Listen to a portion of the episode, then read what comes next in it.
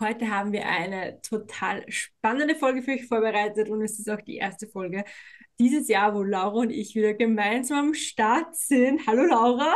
Hallo Kerstin. Ähm, und zwar sprechen wir heute über das ganz interessante Thema, welcher Hund fürs Büro denn geeignet ist. Die Frage stellt sich, glaube ich, viele Menschen, denn auf Google ist ein sehr hoch geranktes Thema tatsächlich. Und die Antworten, die man da so findet, finden wir jetzt aber nicht so gut. Und deswegen haben wir uns gedacht, wir machen da selbst eine Podcast-Folge drüber. Wenn du also überlegst, einen Hund mit ins Büro zu nehmen, dann pass auf jeden Fall auf und schreib vielleicht auch mit, ähm, denn es wird eine spannende Folge.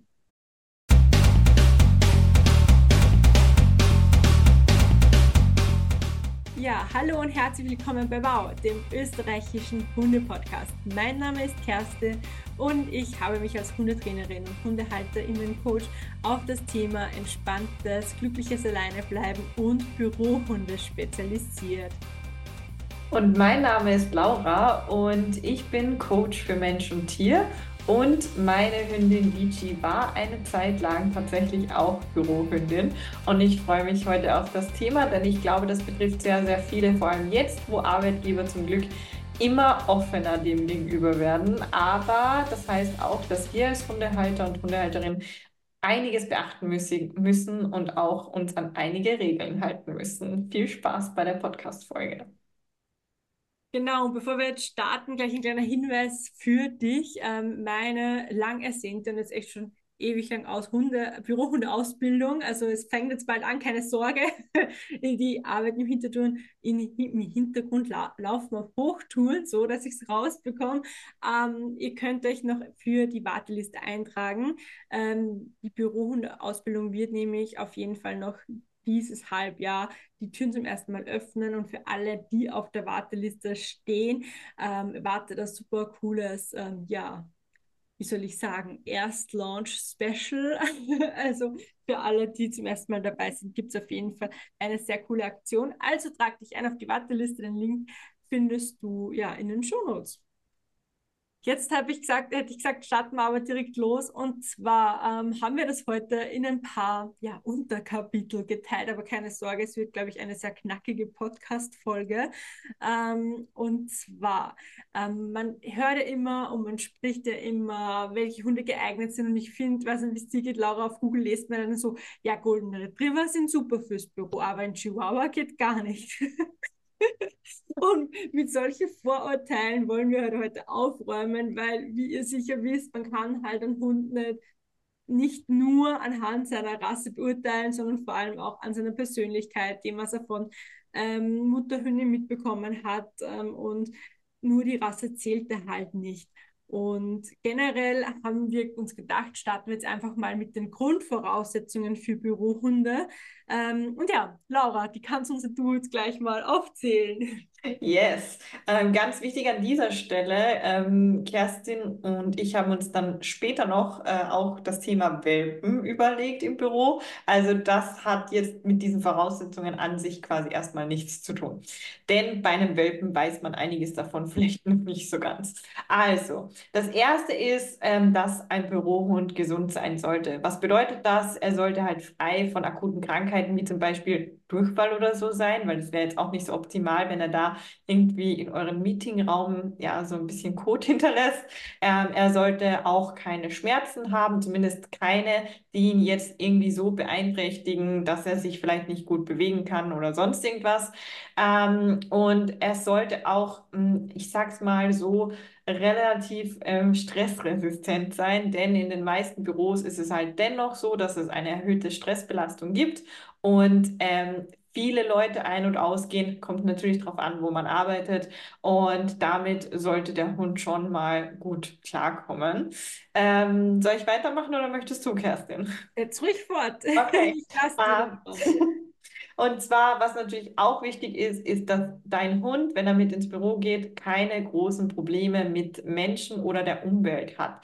Was bedeutet das? Er sollte keine Probleme mit dem Postboten haben, mit eventuellen männlichen, weiblichen, diversen Kunden, was auch immer, mit den äh, Geräuschen, die halt im Büro so zustande kommen, Kaffeemaschine, Kopierer, vielleicht auch so eine, ich weiß nicht, ob du das kennst, Kerstin, aber bei manchen Büros oder so gibt es halt so eine kleine Klingel, wenn man reingeht ins Büro, damit halt jeder weiß, dass jemand kommt. Das, das sollte dem Hund auch egal sein, zum Beispiel.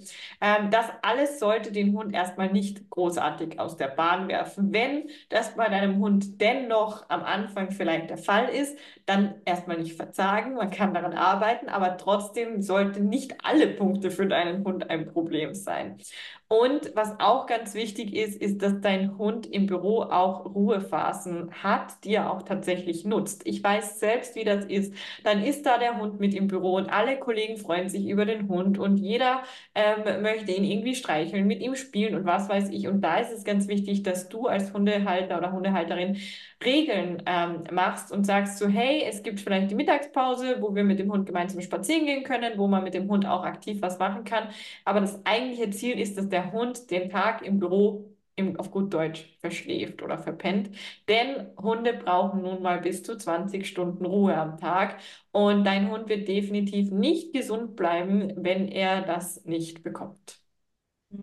Oder man hat halt dann, das habe ich auch schon oft gesehen, Defizite in der gemeinsamen Freizeitgestaltung, weil ähm, dann natürlich ist Freizeit angesagt, dann will man vielleicht das mit dem Hund machen, ähm, der ist dann aber zu müde und diese Müdigkeit kommt dann erhöhter Stresslevel und das ist dann ein Teufelskreis. Am nächsten Tag ist das Stresslevel wieder erhöht, es kommt aber wieder keine Ruhe.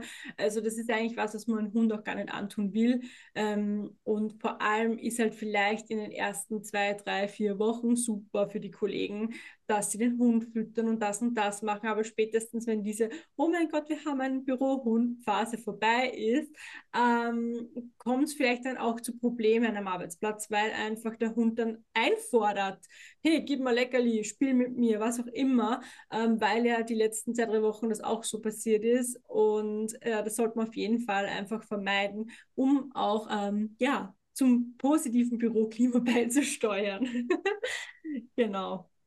Und wie gesagt, das sind jetzt mal so die Grundvoraussetzungen. Natürlich, wenn ein Hund ähm, jetzt ähm, Defizite, wie Laura schon gesagt hat, in der Umweltsozialisierung hat, ähm, ist es natürlich nicht so schlimm. Man kann vieles erlernen und dass ein Hund, der noch nie einen riesigen Kopierer gesehen hat, ähm, erstmal den vielleicht gruselig findet, ist auch total okay. Aber wenn er grundsätzlich beispielsweise Angst vor Menschen hat, ist natürlich schwierig, den Hund in ein Großraumbüro mitzunehmen. Also da sollte man unterscheiden, ist es jetzt nur die Gewöhnung an einen Kopierer oder hat der Hund generell Angst oder reagiert mit Aggression auf Menschen und ähm, ja, auf fremde Menschen. Ja, genau. Definitiv.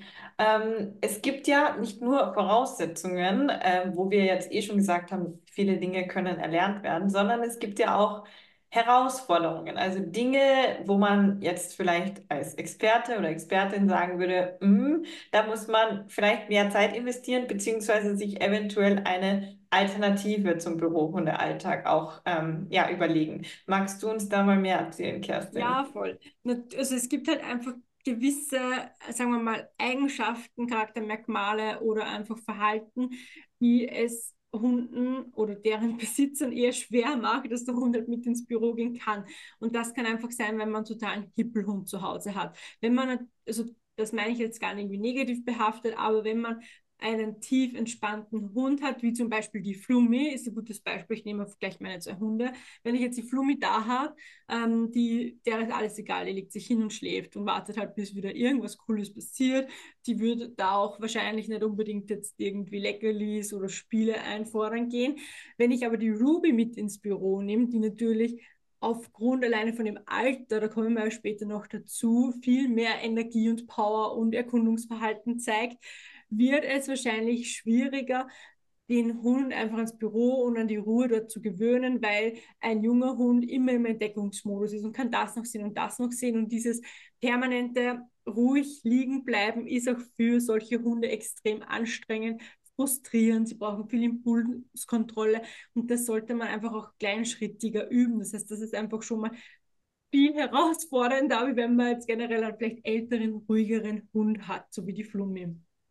Und eine Sache oder ein, eine Herausforderung bei Hunden, was noch viel ja, schwieriger zu lösen ist und manchmal sogar auch gefährlich enden kann, ist halt, wenn ein Hund extrem territorial ist und halt auch ähm, gewisse Plätze im Büro zum Beispiel für sich beschlagnahmt. Das kann nämlich dann zum großen Problem werden, wenn dann eben externe Menschen also, oder auch einfach Menschen, die nicht zum klassischen Büroalltag gehören, zum Beispiel vielleicht Kollegen aus einem anderen Stockwerk oder so oder aber auch Kunden, ähm, und dann vielleicht bei uns am Laptop irgendwas anschauen möchten ähm, und der Hund daneben sitzt. Dann kann es nämlich auch sein, dass der Hund diese Menschen gar nicht zu unserem Computer ranlässt ähm, oder total bellt oder irgendein anderes Verhalten zeigt, was im Büro halt nicht angemessen ist. Und das zu trainieren, da habe ich schon einige begleitet bei dem Thema. Es ist halt echt schwierig, weil viele Trainings ähm, kann man im, im Büro auch nicht anwenden, weil zu wenig Platz da ist. Also dieses klassische ähm, Abstand und das Klickern, positive Verhalten klickern ist halt manchmal nicht möglich und du kannst halt auch nicht alle Mitarbeiter, wenn das ganz viele sind, so wie bei mir, ich habe einen riesen Konzern, da waren wir ja, keine Ahnung, 500 Mitarbeiter, ich kann alle 500 informieren es waren eh keine Büro Bürohunde zugelassen, aber ich sage nur, ich könnte jetzt an alle 500 informieren, bitte kommt dem Hund nicht zu nah, bitte Abstand halten und so weiter. Das kennt man ja auch vom Spazierengehen, es gibt immer jemanden, der das nicht gehört hat oder einfach nicht hören will hier ist halt wirklich herausfordernd und das ist dann so eine Möglichkeit, wie die Laura vorhin schon gesagt hat, da sollte man sich überlegen, ob man nicht eine Alternative findet, dass der Hund, der hatte dann auch selber Stress, macht laufend Band negative Erfahrungen, weil seine ähm, Bedürfnisse nicht ähm, geachtet werden, weil wann werden Hunde in der Regel zeigen aggressives Verhalten, wenn sie ängstlich sind. Ähm, das heißt, für den Hund ist es einfach permanent ein negatives Gefühl. Und da sollte man sich halt echt überlegen, ob das so eine gute Entscheidung ist. Und mhm. wenn ihr das machen möchtet, braucht ihr auf jeden Fall einen richtig verständnisvollen Vorgesetzten ähm, und natürlich auch tolle, tolle KollegInnen, ähm, um das zu bewältigen und auch einen Trainer, der das mit euch angeht.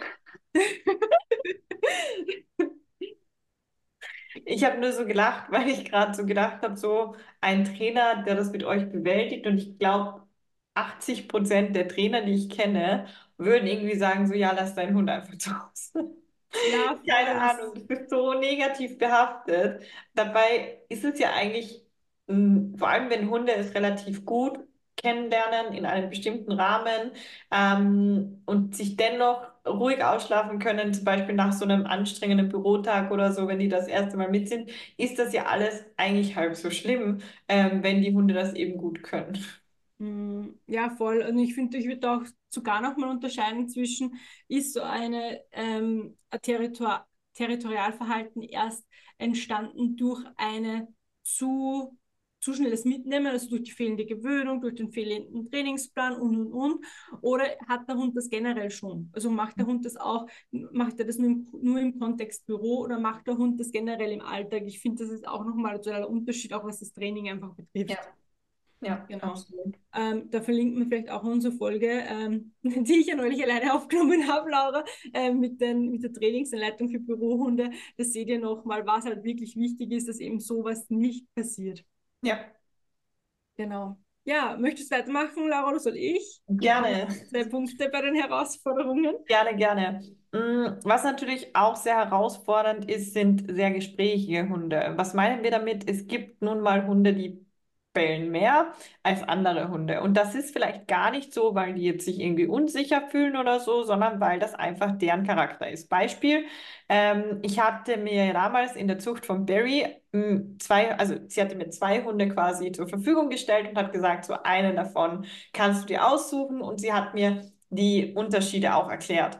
Und einer von denen, das hat sie mir damals gesagt, ist halt viel, viel kommunikativer und ähm, ist halt viel, viel gesprächiger und der andere ist halt eher so ruhiger.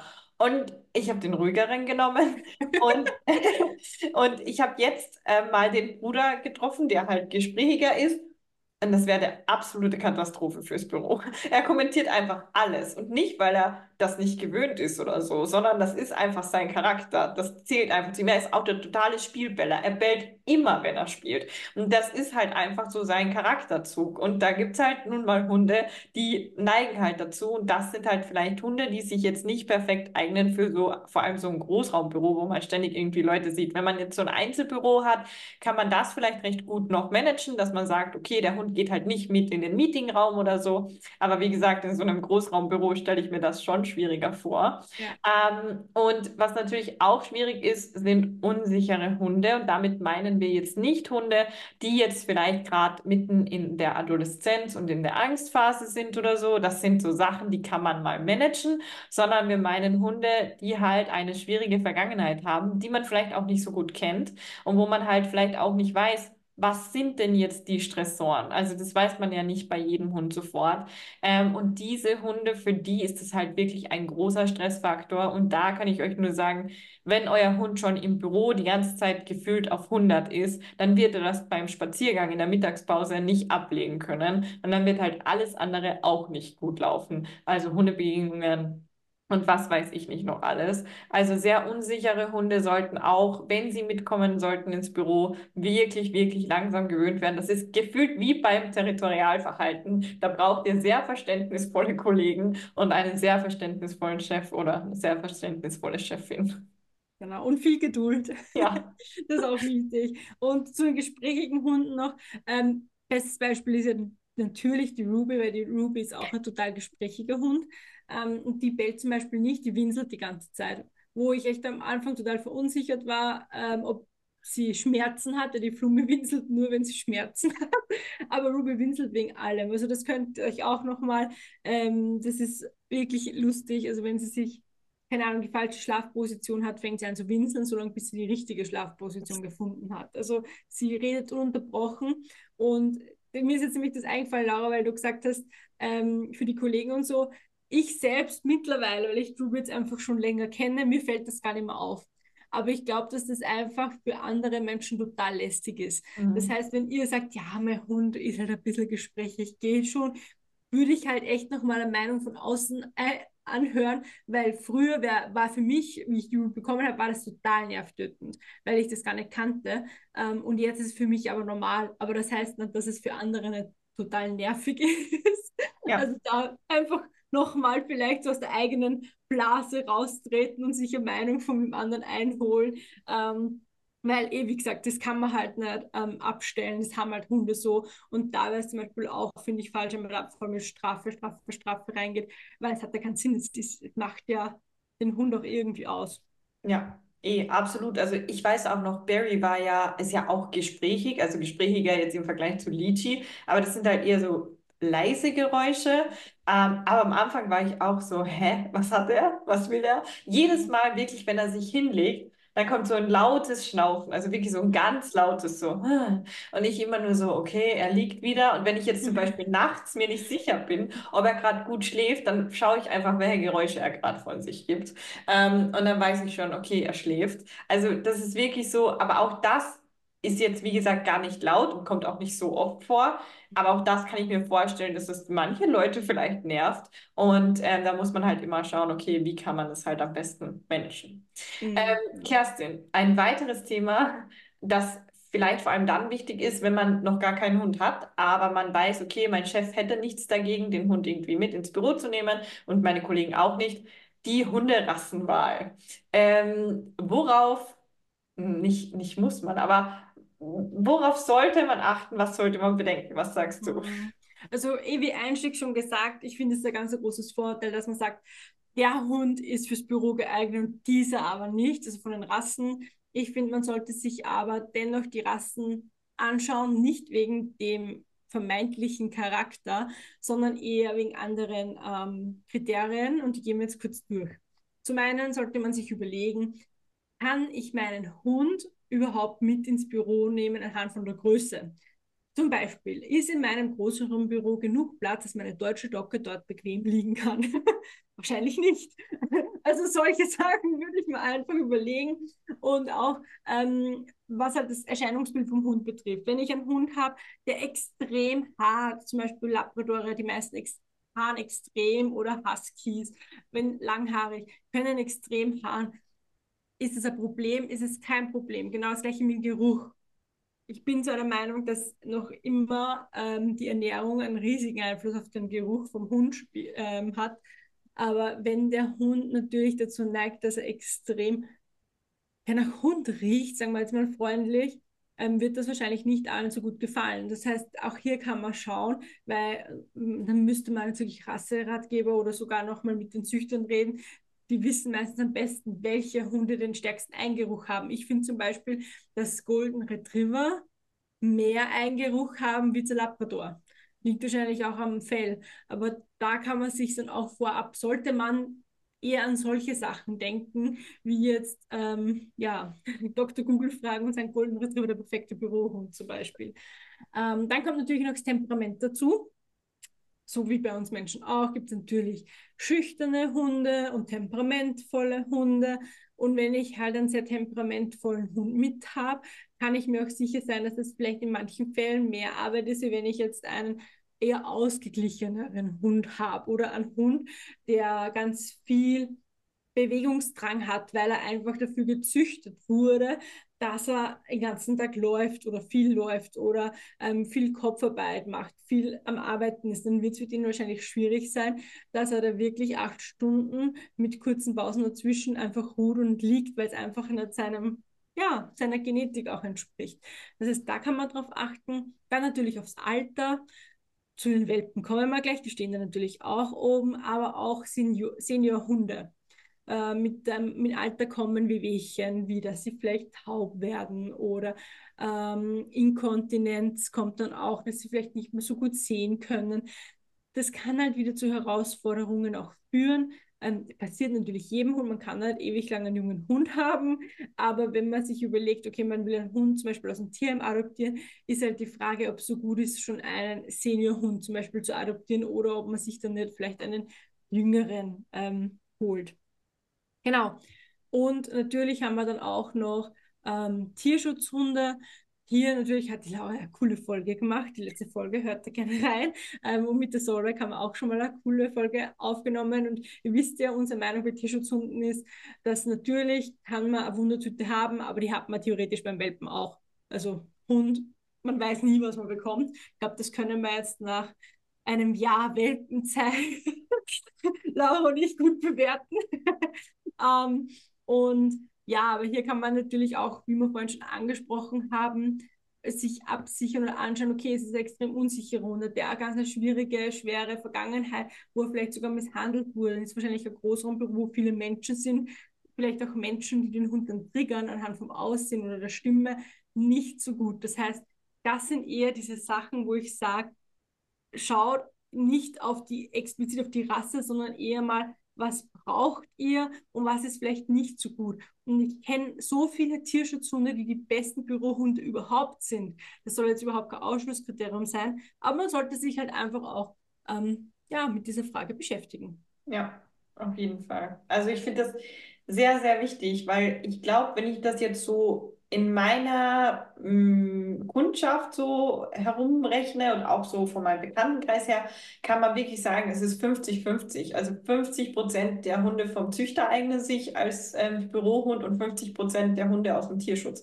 Also man kann das irgendwie gar nicht so verallgemeinern, aber man muss genauso wie bei einem Welpen, wo wir jetzt gleich drüber sprechen werden, halt einfach verdammt viel Glück haben. Das ist einfach ein Fakt, unter Anführungszeichen. Mhm. Ähm, aber Welpen. ähm, möchtest du da gleich starten oder soll ich mal kurz ausholen, weil Lichi war ja als Welpe mit im Büro. Erzähl, wir haben ja schon auf Vollzeit für Beiner gibt es ja einen Blogbeitrag Welpen im Büro. Also erzähl gern mal, Laura, ist Gastbeitrag auch von dir, ähm, von der Lichi. Erzähl gern mal, wie das so war.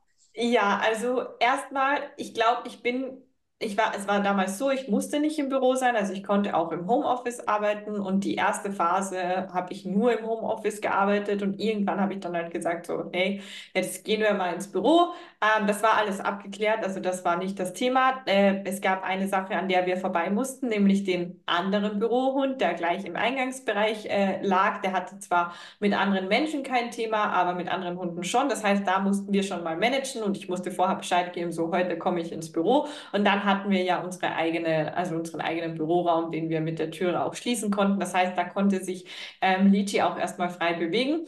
Ich kann euch so viel sagen, ich wollte arbeiten, ich habe keine einzige Sekunde gearbeitet.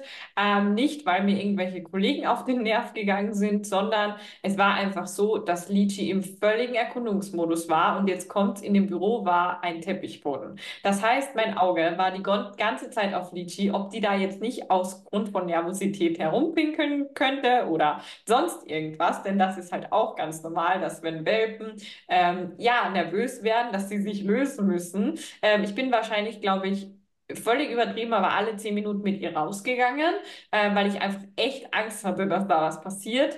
Ähm, und ich war mit ihr dann einmal quasi bewusst dort, ohne zu arbeiten, also wirklich zu sagen, okay, ähm, ich schaue mir mit ihr das Büro an, sie kann sich alles in Ruhe anschauen. Und beim nächsten Mal hatten wir dann tatsächlich ein Meeting in unserem Büro, also wir waren zu dritt.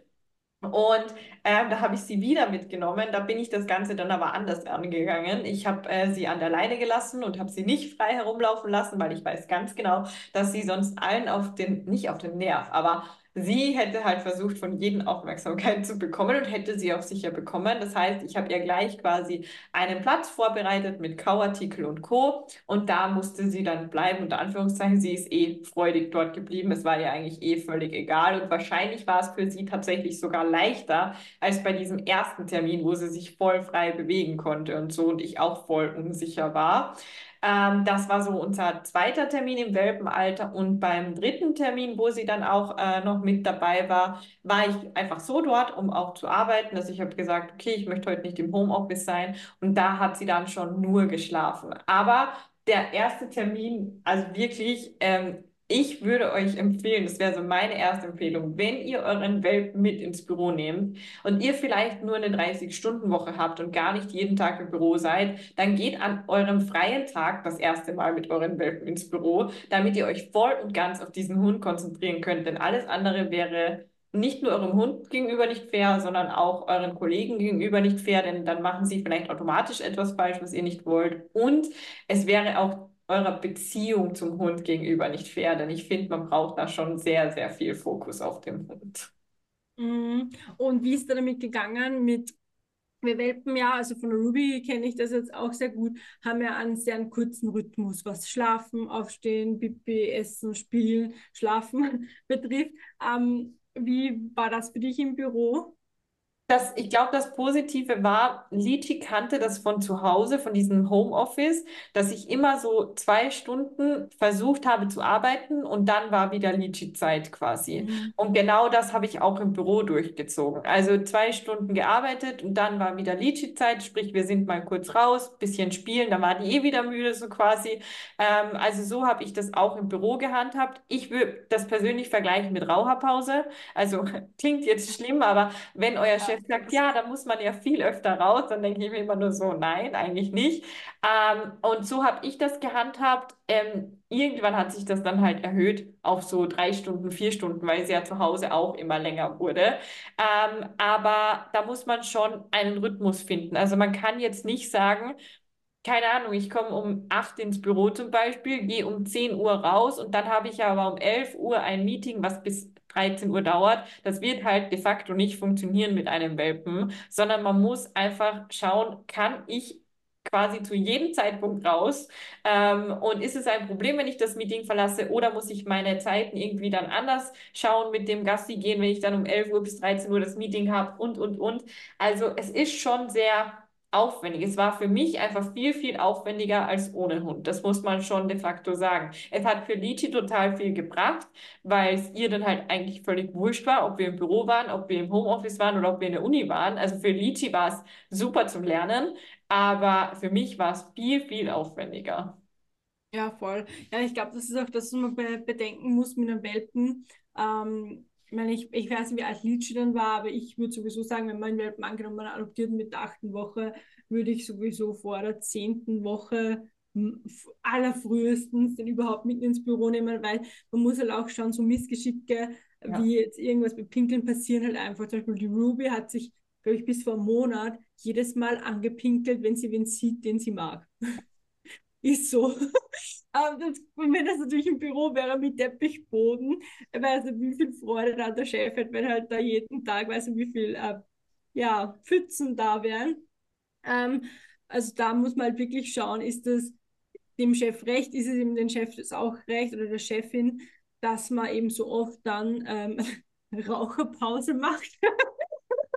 also wirklich mit dem Hund runtergeht ähm, und eben diese Intervalle hat. Und ich finde halt auch, ähm, je nachdem, ja, ich denke mal, welche Arbeitseinstellung kann man sagen, da hat, dass man entweder wirklich mal sagt, man geht einfach ins Büro, wo man frei hat, ähm, oder man vielleicht hat der, drückt der Chef halt auch ein Auge zu, Chefin auch ein Auge zu, dass die halt wissen, okay, man kann halt jetzt nicht die Arbeit schaffen, die man normalerweise schafft. Weil wahrscheinlich realistisch betrachtet, wenn man wirklich acht Stunden da drinnen wäre, kommt man wahrscheinlich zwei, drei Stunden zum Arbeiten, wenn überhaupt. Also, ja. ja.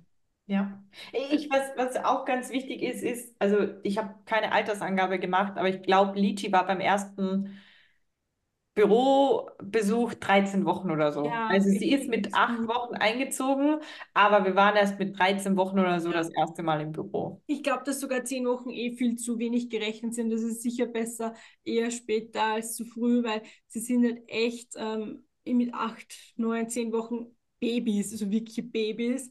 Ähm, und das darf man halt einfach nicht unterschätzen. Und umso mehr Sicherheit und Liebe und alles, die daheim bekommen, umso besser können sie sich dann auch in den Büroalltag einfinden.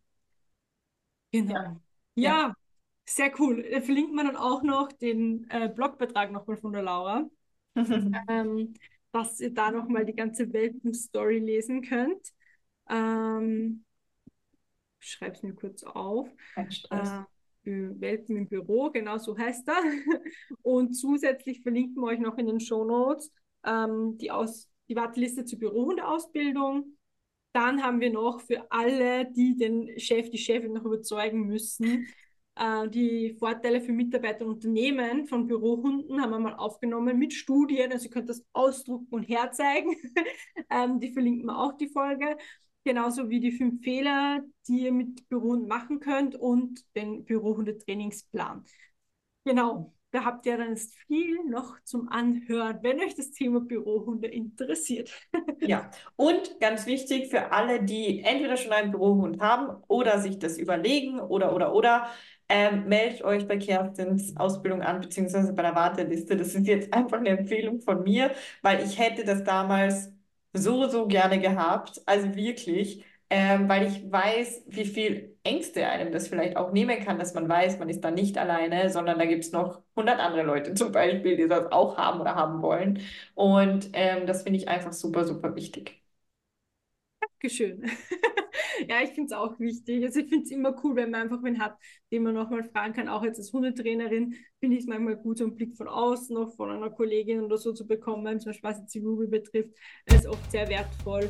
Ähm, und ja, wie gesagt, auch im Büro und Ausbildung gibt es dann auch, wo wir jetzt heute ein bisschen angeschnitten haben, so einen ganz an ausführlichen Schritt-für-Schritt-Plan, wie halt der Hund am besten, ohne dass irgendwas negativ verknüpft, eine tolle Eingewöhnung ins Büro hat. Also es ist alles rundherum dabei. Wenn euch das interessiert, schaut gerne mal euch das an. Und wenn es soweit ist, wenn die Tore dann endlich öffnen, voraussichtlich im Juni, schauen wir mal, ob sich das ausgeht, dann ähm, ja, sehen wir uns in der Ausbildung. Ja. Sehr cool. Vielleicht hat der Laura bis Tim noch irgendwann einen tollen Rabattcode oder so. Schauen wir mal, ob wir da was machen. Ich denke, das lässt sich einrichten. Sehr gut. Perfekt. Ja, dann ähm, hoffentlich habt ihr euch viel mitnehmen können für euren Bürohund oder auch für die Überlegungen, wenn ihr euch einen Hund holen wollt, der dann mit ins Büro sollte. Und ja, wir sehen und hören uns in der nächsten Folge. Jetzt haben wir dann bald die 100 voll. Wir überlegen eh schon, wie wir das feiern können mit allen Hörern und Hörerinnen. Ähm, wir halten euch auf Instagram am Laufenden, einfach bei Pfötchentraining oder Vollzeitfürbeiner vorbeischauen, da bekommt ihr alle Infos. Und ja, bis dahin wünschen wir dir einen entspannten Alltag mit deinem Hund, deine Kerstin und deine Laura.